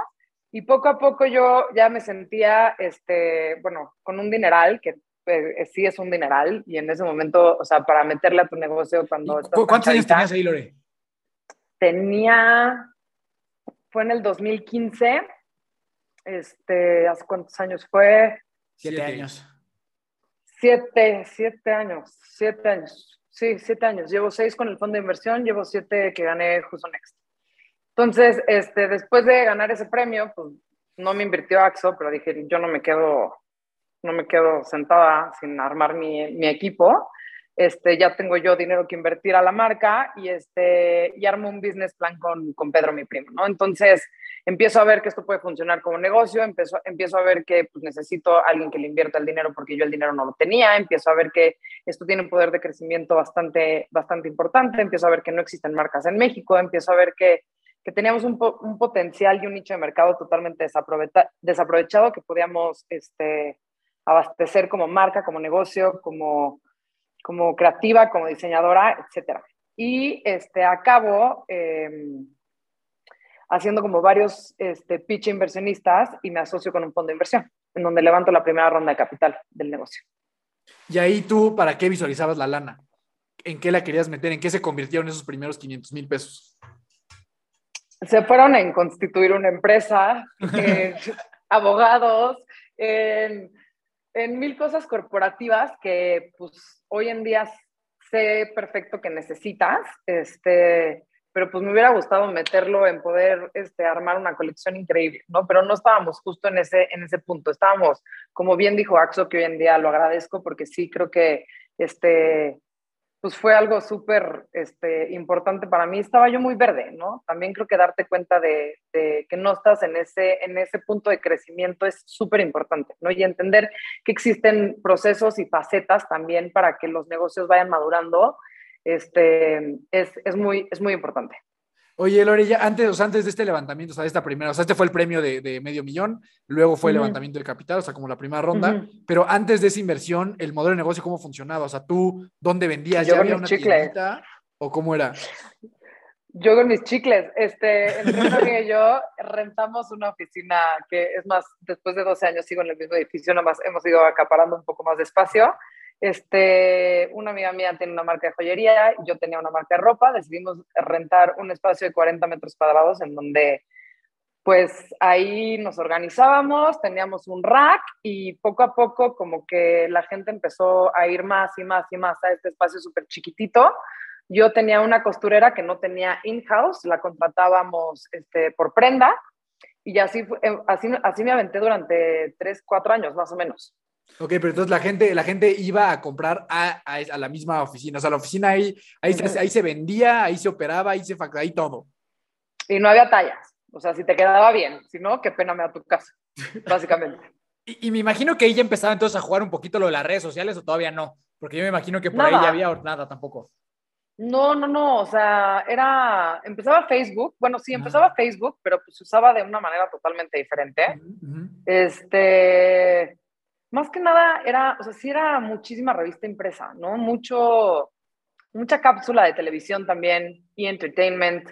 O sea, era otra forma de muchísimo periódico, ¿no? O sea, la parte de sociales, este, era, era print, literal era, era, o sea, te llegaba la suscripción del sociales en, en, en, en, el Excelsior los viernes, o no, no me acuerdo, y ahí veías si salía o no salía, o sea, era era otra forma de, de ver la vida. ¿Y, ¿Y, cada cuándo renovabas tú la ropa que vendías en esa tienda? Cada vez que sacaba yo colección. Ok. Entonces era, era, era aproximadamente cada seis meses y este, hacía muchas clientas y hacías vestidos a medida, y más o menos como que te ibas ahí como movilizando, pero yo hacía todo, yo patronaba, yo montaba la muestra, yo cortaba, o sea, yo hacía muchísimas de las cosas que no hago hoy en día, que, que sí, al final del día la parte de costura, este, pues para coser como alguien que termina alguno de nuestros vestidos tienes que tener la experiencia más o menos de 10 años. Entonces, sí, o sea, yo montaba todo y lo mandaba a coser, pero okay, pues era, okay. era otra forma más creativamente de trabajar, creo. Más artesanal, ¿no? Muchísimo más artesanal. Oye, Lore, y ahí justo hablas de esta parte como del pitch. Cuando levantas esta ronda, cuál era la idea a comercializar, qué era lo que le gustaba a los inversionistas, este tema de no hay una marca como nosotros, ya traías tracción de que decías, mira, yo cada que saco una colección, no son cientos de prendas, pero se venden todas, o sea, ¿cuál fue como, como ese, eh, pues sí, ese argumento más sólido que, la gente dijo, órale, va, vamos principalmente por esto? Creo que principalmente el que no exista una marca como tal en México y sigo diciendo que sigue, o sea, por eso sigo con el fondo de inversión, creo que este, el negocio de retail no es un negocio que entra y sale, o sea, no tienes un outcome este, a los dos, tres años, no, no es como tech, es muchísimo más, es de paciencia, es este, el crecimiento es muchísimo más lento, ¿no? Este, el estudio de mercado es muchísimo más lento. Al final del día no somos un país como Francia o como Estados Unidos en donde existen todas estas marcas de volumen y existe un nicho de mercado como muy específico para cada quien. Creo que México, el nicho de mercado para el tipo de marca que nosotros somos es de este tamaño, ¿no? Y al final del día, después de pasar por todas las departamentales, después de probar todos los modelos de negocio, como que más o menos ya nos estamos acomodando. Pero pues sí, a lo mejor tú piensas que estar en un palacio de hierro este, te va a funcionar y a lo mejor es, o sea, una marca como la nuestra igual y, y, y no nos funcionó, ¿no? O funciona, pero es, es, tan poca la cultura en este país que a lo mejor es, las compradoras de palacio no te compran la, la colección en firme, ¿no? Esa consignación. Entonces, hay ciertos factores que sí, este, desafortunadamente vamos en desventaja en, el, en, en, México, ¿no? Como tal, que poco a poco se han tratado de, de cambiar, pero el, el, mercado como tal para, este, para el mundo de la moda contemporáneo apenas está empezando como a abrirse un poco más. Ok. Y usted se podría decir que son como punta de lanza en eso, ¿no? Sí, Sí, un poco te digo que me avento un poco como alborras. O sea, sí, sí es como. pues, o sea, la única forma de aprender y la única forma de experimentar es aventarte a ver si funciona o no, ¿no? O sea, creo que hemos nosotros ahora sí que experimentado todo lo que, todo lo que hemos puesto en el business plan y más, yo creo. Este, más sin embargo, creo que los resultados no, ha sido, no han sido tan satisfactoriamente como hubiéramos querido porque, pues a lo mejor o la departamental no te ayuda o no existe el mercado o de alguna manera no, no, no funciona como tú creías que, que, podría funcionar por el tipo de país, ¿no? O por el tipo de producto que tú tienes. Entonces, sí ha sido una, pues una carrera de, de aprendizaje al 100% en donde hoy me siento muy cómoda diciéndote, ya sé, o sea, we, we have done it all, literal. Y, y, creo que hoy en día sí te puedo decir dónde sí, dónde no y qué es lo que funciona y qué no funciona, ¿no? Y, y eso quisiera que nos compartiera, o sea, qué sí, o sea, como que por dónde fue que dijeron, no, pues por aquí sí va. Sí, exacto, o sea, como que me gustaría que nos contaras ahora sí, viene el levantamiento de lana, sabemos que para un emprendimiento levantar lana, pues claro que mueve la aguja, y claro que es un momento claro. en el que dices, pues ahora sí, ahora sí voy a empezar a hacer, que obviamente eso agrega presión. Yo siempre he pensado que, o sea, un emprendedor que va a levantar lana, pues tiene que estar seguro, o sea, hay alguien confiándole su dinero, ¿sabes? No es, no es, como, claro. no es como cualquier cosa. Entonces, tú en ese momento, ¿qué pasó? Ya con lana, ¿cuáles fueron los caminos que tomaste? Y justo como dice mi hermano, ¿qué descubriste que sí funciona y qué descubriste que no funciona? Pues mira, sigo descubriendo muchas cosas. ¿No? Este, creo que también el, la responsabilidad, como dices, es, es, es, es fuertísima, la presión es, es, o sea, saber manejar la presión es muy complicado. Creo que el emprender no, no es para todo mundo, necesitas un estómago muy, muy diferente y muy complicado. Y no es lo mismo emprender en una fintech que emprender en un negocio retail, ¿no? Al final del día creo que sí, sí es, es totalmente agua y aceite y más cuando involucra a una parte tan, tan, tan delicada como es mi persona con mi nombre, ¿no? Entonces creo que ahí se juntaron como muchos mundos en donde se trataba de, de tratar el negocio como algo, como, como un negocio normal, ¿no? Pero pues involucra mucha parte de que, de pues, la parte creativa, ¿no? Y este, la, la falta de experiencia de estas dos combinaciones en México, porque sí soy la, la única diseñadora que ha hecho un levantamiento de capital, en donde pues fue aprendizaje para ambas partes, ¿no? Fue aprendizaje para, o sea, a lo mejor hoy en día te digo, pues si hubiera puesto una tienda, pero igual y no hubiera puesto una tienda tan grande en Mazarik, ¿no? Pero a lo mejor al mismo tiempo fue un gran posicionamiento para la marca y estuvimos cinco años en donde estuvimos a nada de, de, de break even, ¿no? Si no hubiera sido por la pandemia, la verdad es que la tienda sería, segui, seguiría. Este, entonces, así, este, como modelo de negocio queríamos estar en Liverpool y en Palacio Hierro, se consiguió estar en Liverpool, en Palacio Hierro y en Saks y creo que no, no, no fue un, un buen fit en general para tanto para la marca como para nosotros, ¿no? O sea, lo que hicimos fue contratar un equipo porque estaba yo sola contra el mundo, ¿no? Con, este, con esta primera ronda de capital fue levantar un equipo y pues en este equipo también fue, fue o sea, sufrimos los famosísimos growing pains, ¿no? O sea, este crecimiento de, de, pues, de vender una pieza a vender 150, a vender 1500, pues sí de repente explota un poco la liga, ¿no? Entonces, creo que este, este crecimiento fue un, un, una curva de aprendizaje súper importante para la marca, en donde empezamos a ver que los proyectos de volumen, pues los podíamos jalar de otro lado y, y no podíamos, y podíamos, o sea, podíamos no hacerlo con Liverpool, ¿no? Porque a lo mejor Liverpool no respondía como nosotros queríamos que respondiera sino que el apoyo a los diseñadores existía, pero a lo mejor no de la forma en la que nosotros como marca necesitábamos, ¿no? Como los pagos a 120 días, pues te dan un poco en la madre, este, ¿no? Eh, ciertas cosas que financieramente, pues, o sea, no, no, no embonan una cosa con la otra, ¿no? Al ser una marca que está en crecimiento. Entonces, poco a poco empezamos a darle vuelta al negocio y empezamos a generar volumen, ¿no? En, en, en la parte de uniformes, por ejemplo, en la parte de, este, Ahorita estamos haciendo los uniformes de Banamex, entonces como que sustituimos la parte de, del volumen de Liverpool por Banamex, que es una cosa que funciona en automático un poco y no me demanda tanto tiempo tampoco, ¿no? Porque pues al final del día, este, a lo mejor el vender la camiseta de 150 pesos en Liverpool, pues era algo que a mí no me llenaba al 100% al final, y este, el diseñar eh, la chamarra más importante, de, de la, la, la, chamarra icónica de los, del, uni, del, uniforme del banco más importante de México, pues sí, sí me sumaba me sumaba cañón a mi, a mi negocio, ¿no? Igual que con Aeroméxico, ¿no? El diseñar los, este, pues, los uniformes de la aerolínea más importante de México, yo queriendo aspirar a ser la diseñadora más importante de México. ¿Los perdí? Ahí estamos, ahí estamos. Bien. Ah, este, pues sí me sumaba un poco, un poco al negocio, ¿no? Pero pues esto lo aprendes después de que ya Liverpool casi te quiebra, este, ya no te da el ritmo este, de la caja, este, los pagos a 120 días claramente no te funcionan, este, o sea, lo aprendes después de haber ya estado en la experiencia, ¿no? Porque si no estás en la experiencia, no hay manera de saber si te funciona o no. O sea, cuando te digo me aviento un poco al vacío, es que siempre me aviento un poco al vacío porque en este vacío siempre hay un gran conocimiento y aprendizaje que no te lo puede dar ni la maestría más cara en Harvard. O sea, esta experiencia de campo no te lo puede dar nadie más que tú aventándote y tú viviendo la experiencia por ti misma y, y, cagándola. O sea, ahora sí que regándola al 100% y, y sabiendo que la vas a regar, ¿no? Porque al final del día, o sea, es, o sea, el 90% o 98% de los business plans funcionan a la perfección, o sea, todo el mundo se mueve para todos lados, ¿no? Y, y, y pues sí, llegábamos nosotros al número, pero era como siempre llegábamos a las juntas de consejo en plan de, este, lo que les habíamos dicho hace tres meses, este, pues no funcionó, pero tomamos como esta, esta ruta, ¿no? En donde llegamos al número haciendo, o sea, otra cosa que no tenía nada que ver con lo que habíamos planteado tres meses antes.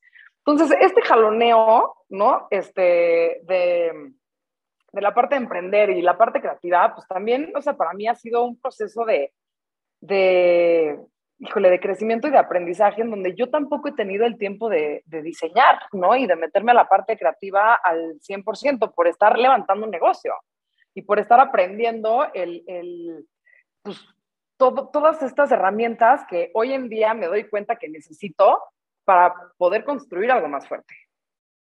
Sí, yo estoy absolutamente de acuerdo contigo. O sea, creo que siempre he dicho que la única manera de conocer el resultado de algo, o sea, solo hay una manera de averiguarlo y es haciéndolo. ¿no? O sea, en este caso, ¿cómo saber si un negocio va a jalar? Pues, pues hazlo y a partir de ahí, pues sabrás si fue buena idea o fue mala, ¿sabes? No hay otra manera. Y tocaste un tema bien importante que, que, que, quiero platicar contigo y que me cuentes cómo tú gestionas esa parte. Ahorita hablaba de eso que me cayó el 20, o sea, del nombre de la marca. O sea, creo que muchas veces como emprendedores sabemos que pues mientras no seamos como personas no éticas y así, pues siempre lo puedes intentar de nuevo, ¿sabes? O sea, normalmente está nuestro nombre como emprendedor y el nombre de nuestra empresa, ¿no? O sea, son, son como, como dos entes aislados. Pero en tu caso es tu nombre y, y es igual el nombre de la empresa, ¿sabes? O sea, o sea, o sea, estás completamente vinculada a tu persona con la marca. Y eso evidentemente, si de por sí el tema de lana y de emprender es, es algo que genera ansiedad y es complicado de manejar, ahora que ese emprendimiento se llame, o sea, te lleve tu nombre, yo creo que mínimo multiplica esa presión. Entonces me interesa mucho saber cómo tú, tú, tú, cómo tú, Lore, has gestionado esta parte emocional. ¿Qué haces? Eh, ¿Tienes terapia? ¿Meditas? ¿Lees? ¿Te desconectas? O sea, me interesaría mucho que me contaras cómo en estos momentos difíciles tú particularmente has lidiado con esta, este sube y baja de, de, de roller coaster que es el emprendimiento. Al principio fue muy difícil, ¿no? Porque obviamente yo no tenía idea este, qué estaba haciendo. Eh, me acuerdo perfecto que mi papá me, me llevó un domingo enfrente de la tienda en Mazarik y me dijo, o sea, tómate dos minutos a, a, a, entender qué está sucediendo. O sea, como que vas a una velocidad en donde estás, que también le pasa mucho a los emprendedores, ¿no? Que al final del día yo siempre lo he dicho, es como estar en una caminadora en donde estás corriendo y vas subiendo el pace, vas subiendo, vas subiendo, vas subiendo, vas subiendo, vas subiendo, pero no llegas a ningún lado. O sea, nada más no llegas a ningún lado. Y es como un apague de bomberazos por todos lados, ¿no? Y en este apague de bomberazos, obviamente, o sea, a mí me tocó esta época en donde, o sea, ser entrepreneur y dormir tres horas y no comer y que se te cayeran las pestañas y vivir en el estrés y no tener tiempo para hacer nada era lo cool, ¿no? Entonces, también como que me clavé mucho en esa parte de, de, de, de, em, de lo que era emprender, ¿no? Y sí creo que después de la, después de la pandemia, como que pude ver la, o sea, pude ver el negocio y mi carrera y mi persona desde otra perspectiva, ¿no? Hoy en día, digo, como todo en la vida tiene cosas positivas y cosas negativas, yo agradezco todos los días el hecho de que estemos viviendo una pausa tan increíble, ¿no? En donde que poco a poco se vaya reactivando, porque yo tuve la oportunidad de, de, de, del freno de mano a, a, fuerza. O sea, no era un freno de mano este, tentativo, ni si quieres o no, o sea, era freno de mano a fuerza, ¿no? Y, este, y a raíz de eso, o sea, he aprendido como a recortar mis horas eh, de trabajo, a entender un poco eh, que me necesito meter a la parte creativa. Ahorita que decías, ¿qué haces? Este, manejo cuatro terapias, tengo un coach profesional, tengo un coach personal, este, tengo terapia de energía, eh, leo, medito, hago mucho ejercicio, trato de trabajar de 10 a 6 de la, de, de la tarde, o sea, que antes yo salía a la 1 de la mañana a la oficina, este, trato de, de, de, darme por lo menos una hora para mí al día, ¿no? Eh, ya sea eh, corriendo, eh, con mis amigas, también trato muchísimo de, de, que la parte social esté, esté involucrada en mi vida, ¿no? O sea, sí trato de, igual y no de lunes a viernes, pero por lo menos jueves y viernes trato de quedar con gente, ¿no? En plan de para, para estar involucrada también en, en pues en, en, con tus amistades, con tu familia, este, y tengo una familia que me apoya muchísimo, ¿no? Y que todos mis primos y todas mis tías, y toda mi hermana, mis papás, todo el mundo está involucrado con la marca de una manera incondicional, este, pero sí, sí creo que, o sea, hay que hacer un poco zoom out y empezar a ver, este, desde, desde otra perspectiva, eh, tanto los negocios como la vida, to, todo en exceso creo que es malo, ¿no? Y este, y al final del día, eh, la, creo que la, las horas de productividad, cuando te das cuenta eh, en, do, en, dónde está tu, tu, horario de productividad, en un, en, y mira que soy súper organizada. En el momento que organizas tu, tu, tu, agenda organizada, tus horas de productividad crecen muchísimo. ¿no? Entonces, este, también yo era una persona muy histérica antes de la pandemia, en donde, o sea, tenía, iba a una velocidad y, y, y, hoy en día ya ni me histerizo, ni, ni y trato de que, de que mi equipo esté súper contento, ¿no? O sea, creo que antes el nivel de estrés que manejábamos aquí en la oficina era, era abismal, o sea, si de por sí era, si de por sí el negocio es muy estresante, ¿no? El hecho de que haya un ambiente estresante lo, lo, lo vuelve todavía más estresante. ¿No? Entonces llevamos dos años más o menos, ¿cuánto llevamos de pandemia? Uno, uno oh, casi dos, dos, ya casi dos. Ca ya casi dos, en donde sí he tratado 100% de hacer este zoom out, de ver las cosas desde otra perspectiva y sobre todo de que el espacio, que el día que quieran están invitad invitadísimos a conocerlo, seguro, sea seguro un espacio 100% de, o sea, que sea un huevito de luz en donde toda la banda venga a trabajar súper contento. ¿No? Entonces, ha cambiado muchísimo mi forma de cómo manejar el negocio, de cómo manejar la parte de la presión del negocio y también de, de, entender el cómo manejar esta presión. Pues al final del día nunca pasa nada, ¿no? O sea, al final del día todo... Nada es tan importante, ¿no? Sí, todo tiene solución y este y lo que no tiene solución, pues habrá una manera de aprenderle de eso. Oye, Lore, pero entonces antes, o sea, antes de la pandemia no hacías nada de esto. Antes de la pandemia ibas a mil por hora, sin parar, y fue hasta que, hasta que cayó la pandemia que empezaste con estas, estas prácticas también un poco más personales, espirituales y demás.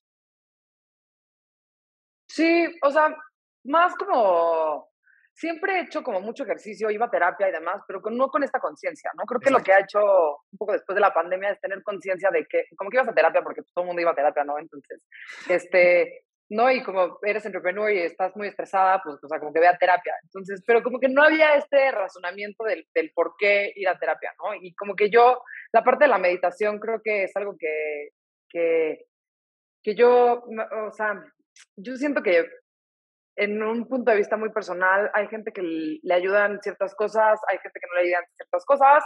Yo no soy muy de estarme involucrando con 48.500 coaches a la vez. Yo creo que cada quien tiene que encontrar su propia herramienta y utilizarla. Y dentro de esta herramienta, la meditación, yo siento que vivo adentro de mi cabeza todo el día. Entonces, para mí el meditar este, es algo que yo repito mantras, ¿no? En vez de meditar que es una forma de meditación. Para mí, la corrida es una forma de meditación. O sea, para mí la corrida es una forma de tratar de controlar mi mente para mí sí, correr es una forma de meditar, ¿no? Entonces, pero hay gente que no, hay gente que se despierta a las 4 de la mañana porque necesita meditar a las 4 de la mañana. Yo siento que vivo en esta visualización construyendo un negocio 24 horas al día en donde yo necesito desconectar un poco ese switch. Entonces, desconectarse del switch y verme un poco a mí hacia adentro, ¿no? Tratar de entenderme a mí como ser humano, tratar de entenderme a mí como persona y tratar de entender este sueño que estoy ejecutando. Ok, y, y, ahí Lore, o sea, justo me interesaría que me contaras un poquito esa parte de la pandemia, porque yo, yo puedo compartir contigo un poquito la experiencia de de tener un negocio que pre-pandemia lucía de maravilla, iba todo perfecto, y ver cómo en dos meses, un mes, se te va toda la basura. O sea, literalmente cómo se puede destruir algo que llevas construyendo años. Y yo creo que, o sea, también de mi parte, y yo creo que muchas personas eh, o algunas personas adquirieron esos aprendizajes eh, durante la pandemia, ¿no? Este tema como de valorar lo que es importante, o sea, como varios, como varios insights bastante valiosos, pero por lo menos en mi caso, al principio cuando strikeó ese trancazote, pues sí es bien duro, ¿sabes? Así, sí, o por lo menos para mí fue bien fuerte. Entonces, como que me interesa saber si tú muy rápido cambiaste ese chip de, de, de, de, lo que hoy, hoy, hoy nos platicas, o la neta sí también tuviste como unos meses de decir, porque sé que tú tenías esta meta de las 60 a 60 puntos de venta, sé que estaban ahí y llega la pandemia y tus 60 puntos de venta, pues chao, ¿no? Y se fueron. ¿Cómo gestionaste esa parte? O sea, ¿qué tan rápido le diste la vuelta a eso?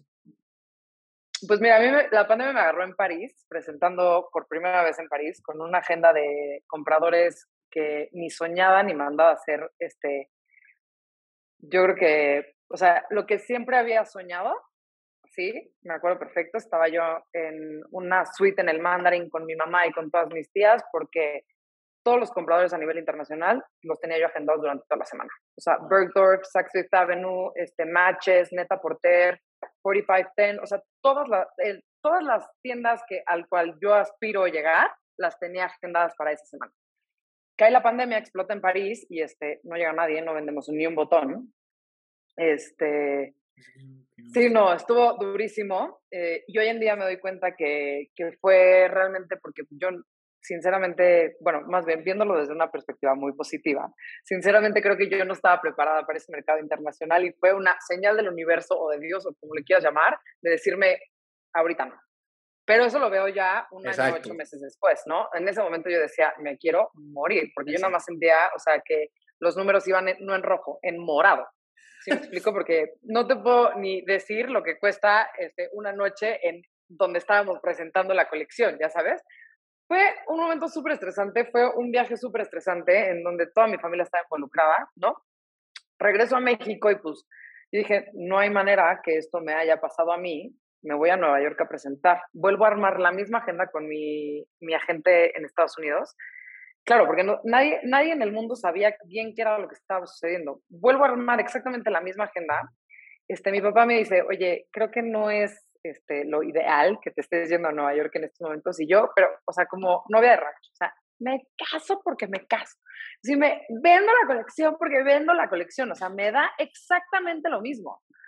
Yo ya, bueno, ni desempaqué la colección, o sea, ya con, o sea, yéndome de regreso de París a Nueva York, lockdown. O sea, lockdown en Nueva York y a los tres días creo que nos encerraron aquí, a nosotros. O sea, bueno, fue de semáforo rojo, ¿no? O sea, de que se acabó. Entonces fue de, de, ¿y ahora qué hago?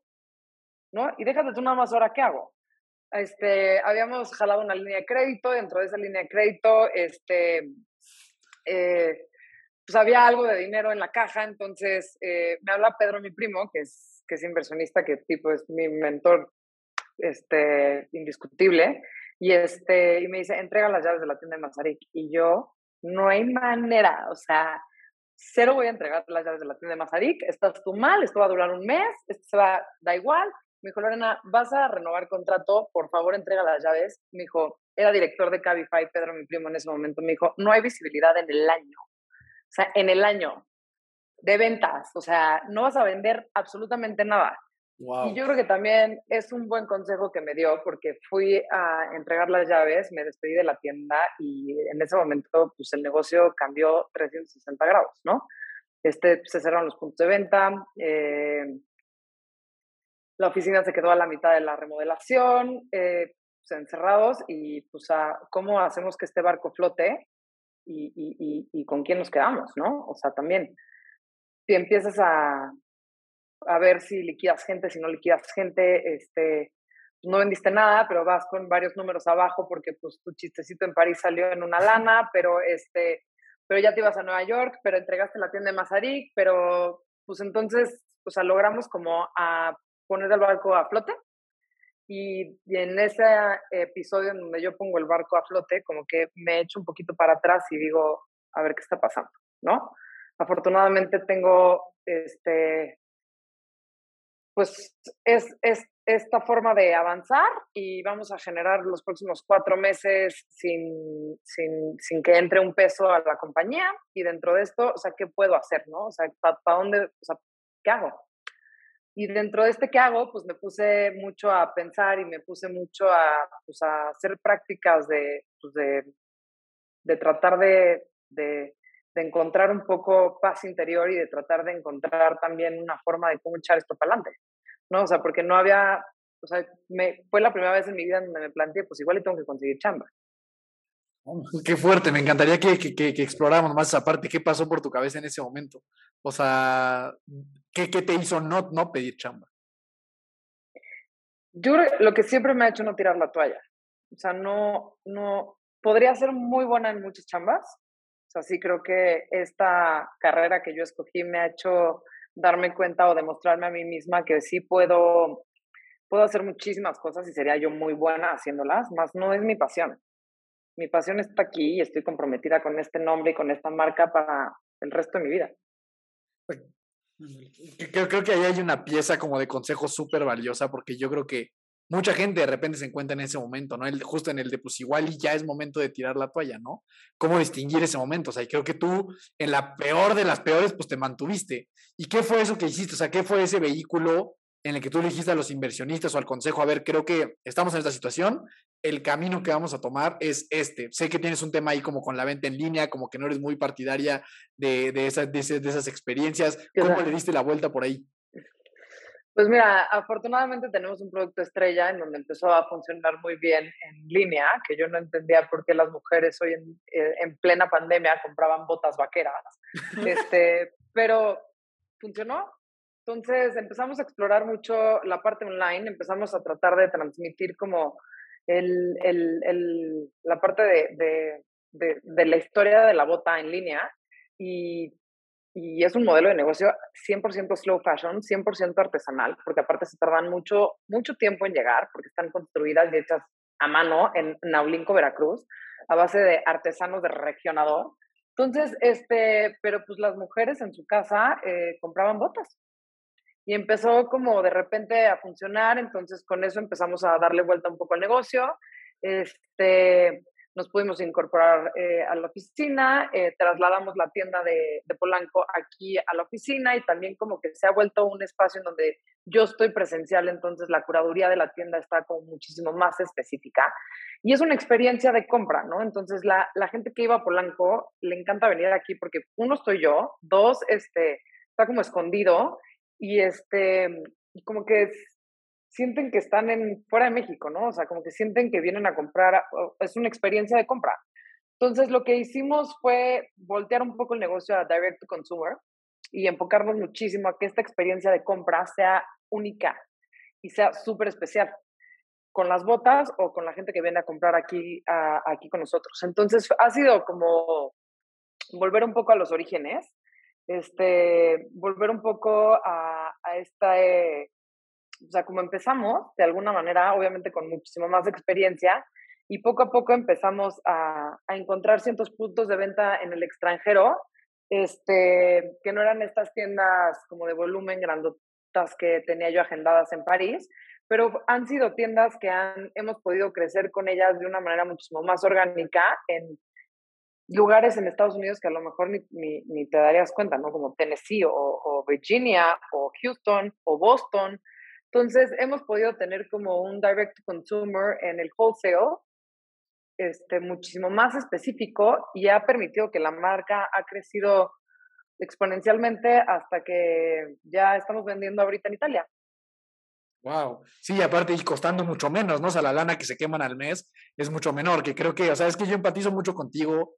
O sea, esto que me platicas de la tienda de, de, de Mazarik, pues seguro es un golpe súper fuerte a la identidad, un poquito al ego, un poquito a todo lo que has construido, decir, ¿cómo voy a entregar como era mi bebé. estas llaves? claro, o sea, ¿cómo, ¿cómo, voy a hacer esto? ¿no? Pero creo que como emprendedor y como persona, pues entre más rápido le des la vuelta a eso y entre más rápido aceptes el, ok, la pandemia nos tocó, ya está, no lo puedo modificar, ahora a partir de ahí, ¿cómo me adapto? ¿no? Creo que, creo que ese, ese aferrarnos a, a cosas nos puede hacer mucho daño. Entonces creo que, bueno, por lo menos yo admiro mucho esta, esta manera de enfrentarlo rápido, o sea, de neta sí entregar las llaves, porque creo que no, no, no cualquiera lo hubiera hecho. Es más, yo, yo no sé si yo lo hubiera hecho, porque, porque te aferras, ¿sabes? ¿Cuánto tiempo estuvo esa tienda? ¿Cuánto tiempo estuvo viva? Cinco años, cinco años.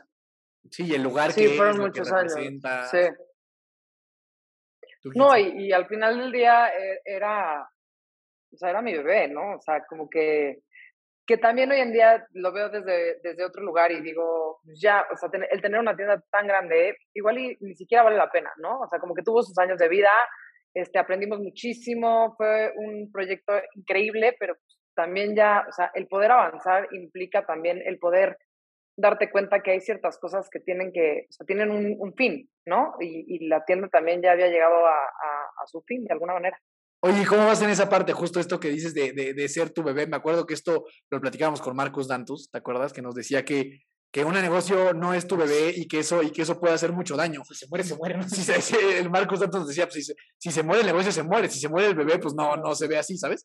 Entonces, pero a- yo también, es algo que a mí también me ha costado trabajo, o sea, como hacer esa separación entre algo que, a lo que le dedicas tu vida, porque literal le dedicas tu vida a eso, tú en esa parte, ¿cómo vas? ¿Sigues visualizando esto como tu identidad absoluta y como tu bebé y como lo más preciado que tienes en tu vida? ¿O ya estás también como alejándote un poco de, ok, Lorena Sarabia es esto y la marca Lorena Sarabia es esto?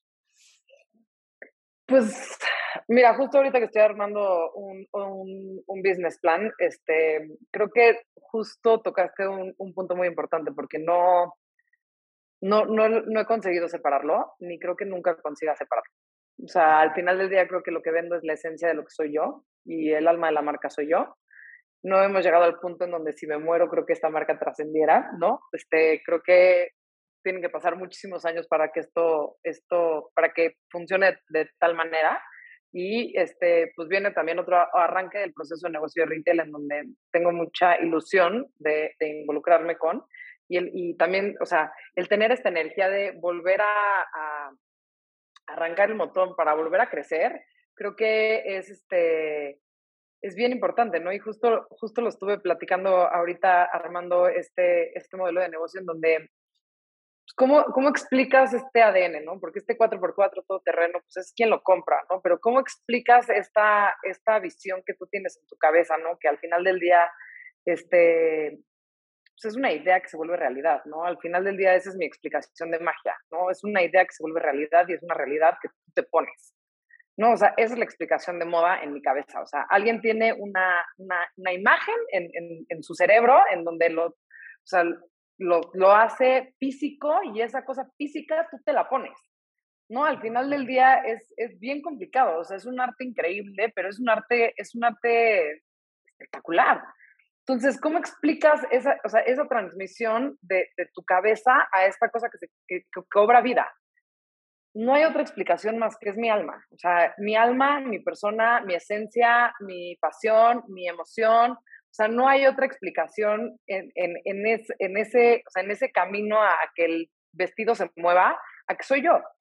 Entonces, no he podido este, separar una cosa con la otra, ¿no? Y mucho, muchos, muchos de mis cuates, mucha gente me dice como en plan de, es, es una mente de, de, emprendedor que no es fácil de conseguir, ¿no? Porque al final del día creo que todo el mundo quiere invertirle a alguien que nunca se vaya a rendir, ¿no? Pero, pero pues al final del día, no, no, o sea, no, no sé, justo lo pensé ahorita en la pandemia en donde, no sé si, si, si esta, o sea, se puede morir la compañía más, no la marca, ¿no? Y ahí creo que sí, creo que sí, sí lo tengo muy claro. O sea, se puede morir la compañía, pero mientras que yo siga viva, yo sigo puedo, o sea, a, a menos de que legalmente el nombre no me lo permita, pero, sí. o sea, no, yo puedo seguir haciendo mi magia y puedo seguir explotando mi talento de mil y un maneras.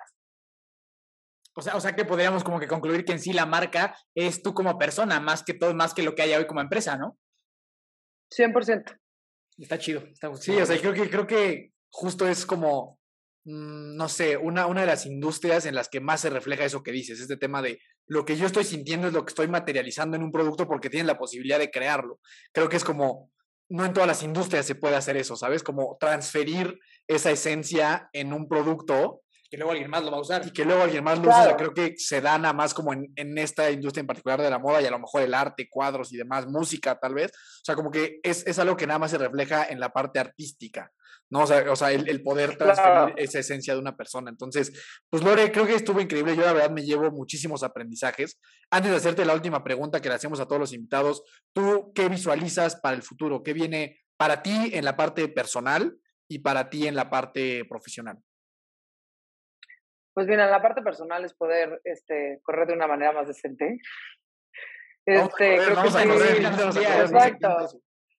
Exacto, estoy como muy clavada en la parte de, del ejercicio y este creo que creo que estoy estoy muy contenta. Y en la parte profesional sí mi y esa mi objetivo principal es uno ser feliz. O sea, da igual. Y dos, este no ser eh, CEO de mi compañía. O sea, literal, pasarme a la parte creativa y, este, y estar consciente de que alguien más puede operar este negocio. Creo que es este, un, un objetivo que tengo bastante claro. Pues está todo, ¿no? ¿Qué, te, ¿Qué, te, falta para eso? ¿Tamaño? ¿Crecimiento? O sea, para poder contratar un CEO. Me falta, sí, me falta, me falta un, un, un poquito de crecimiento y está, espero que suceda este año o a principios del siguiente. Este, los planes están, entonces creo que va a ser bastante interesante. Estoy como pues muy emocionada por esa parte. Yo, yo, tengo una pregunta que no sé si sea polémica o no sea polémica, pero me causa muchísima duda, muchísima este, duda, me da mucha curiosidad, la verdad. Con toda esta nueva oleada, que, que claro, no digo que esté bien, que esté mal, está, todo dar, ¿no? Pero con, ahora la, la industria de la moda se, se, ha visto, creo que afectada por el body positive, ¿no? Por los cambios corporales que hoy eh, hay en, el, en, el, en, los medios y así. ¿Qué tanto a ti te, te, afectó eso o cuál es tu opinión sobre ese tema? Si es muy polémico, lo quitamos. no, no, no, al contrario, yo creo que la inclusión está todo lo que da, ¿no? Y creo que, este, bueno, yo pesaba 82 kilos. En, o sea, sí, sí, yo, o sea, no, no, era, no era talla S, y, y hacía tallas S. Y este, y creo que también mucho mucho de lo que proponemos nosotros como marca de caber en closets de diferentes tipos de mujeres, creo que también involucra esa parte de inclusión. Este, obviamente cuando tú ves una colección, este, esta parte de inclusión como que no se ve tan representativa, cada vez lo estamos incluyendo más. Eh, modelos normales, este, gente también que no sea de 1,80 que pese 45 kilos, ¿no? Este, también como tenemos todo un movimiento de Sarabia Girls, en donde creo que sí, cada vez involucramos a más, a más personas que no se vean como este estereotipo aspiracional, ¿no? Sino que te veas reflejado tú en este, donde lo trae diario, ¿no? Y creo que este, yo estoy súper a favor. Eh, incluso tenemos eh, un proyecto que va justo específico para tallas extra grandes, entonces, este, sí, sí creo que México está un poco en pañales en esa parte, pero creo que es importantísimo el empezar a explorarlo. Puta, a mí me encanta, me encanta. Qué, qué padre que tengan esa, esa visión ahí con, con ustedes. Yo, yo también llegué a tener mucho sobrepeso y yo sé lo que se siente, pues llegar a comprarte una ropa y que no te quede y que de plano veas que no y es horrible. Entonces, se me hace increíble. A mí se me hace padrísimo que haya este tipo de movimientos y haya este tipo de inclusión, porque de verdad, eh, por lo menos en mi caso y gente cercana a mí, se siente feísimo. O sea, se siente horrible llegar y decir, no, pues. Es horrible. Pues no hay, ¿sabes? Sí, a mí, no, no hay.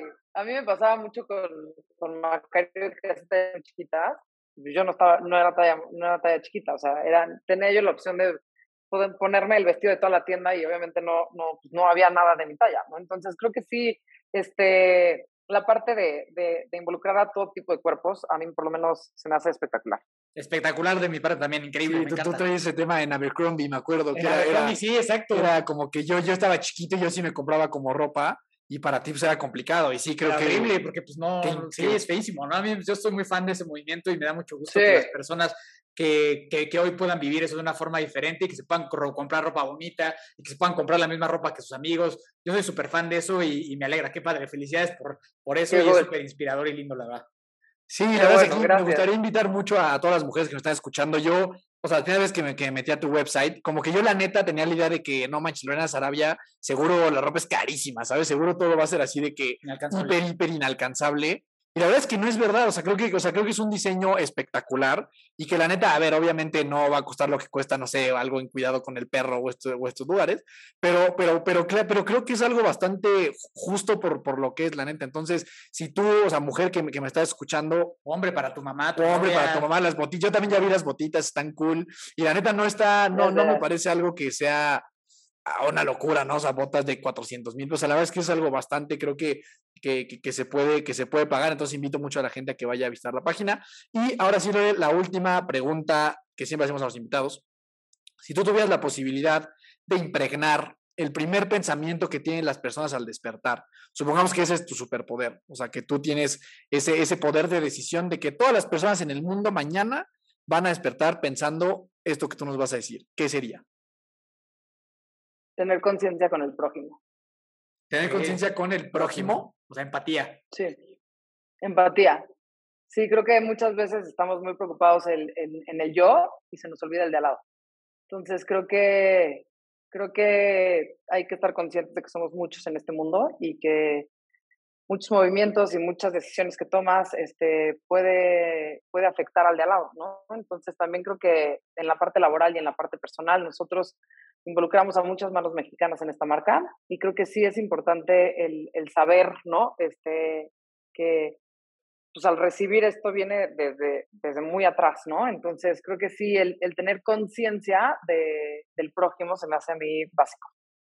Está muy bueno, ¿eh? Creo que, o sea, es de No nos habían dicho eso nunca, nunca nos habían dicho eso. Muchos dicen como está, padrísimo. Estar feliz, ah, exacto. Está padrísimo. Como ¿Cómo? ¿Qué les, había, ¿Qué les habían dicho? Es como ser feliz, estar, estar motivado, estar alegre y demás. Que ellos también son muy buenas, pero creo que el tema de voltear hacia tu costado este, es algo que sí no hacemos normalmente. Yo sí me lo voy a llevar.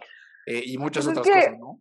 Sí, siento que la tarea contigo de estar feliz, ¿no? Este, este, es algo tuyo personal, ¿no? Pero como que se nos olvida muchas veces eh, el de al lado.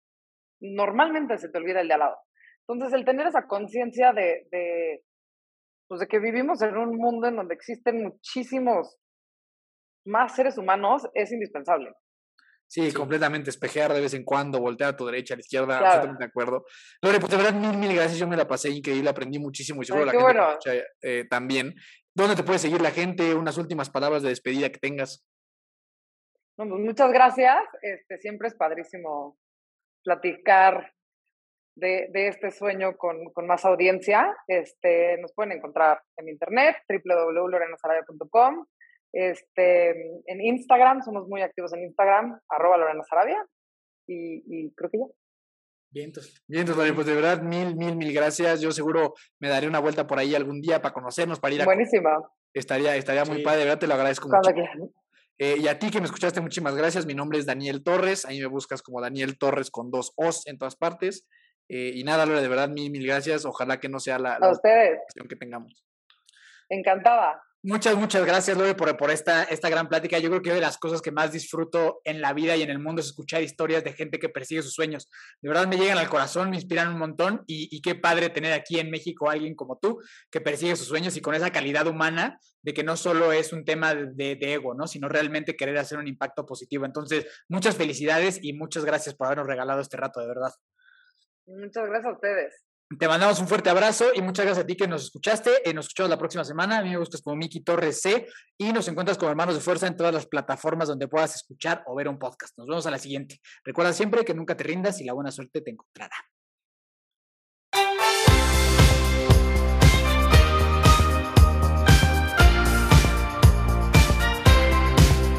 Na na na na na na na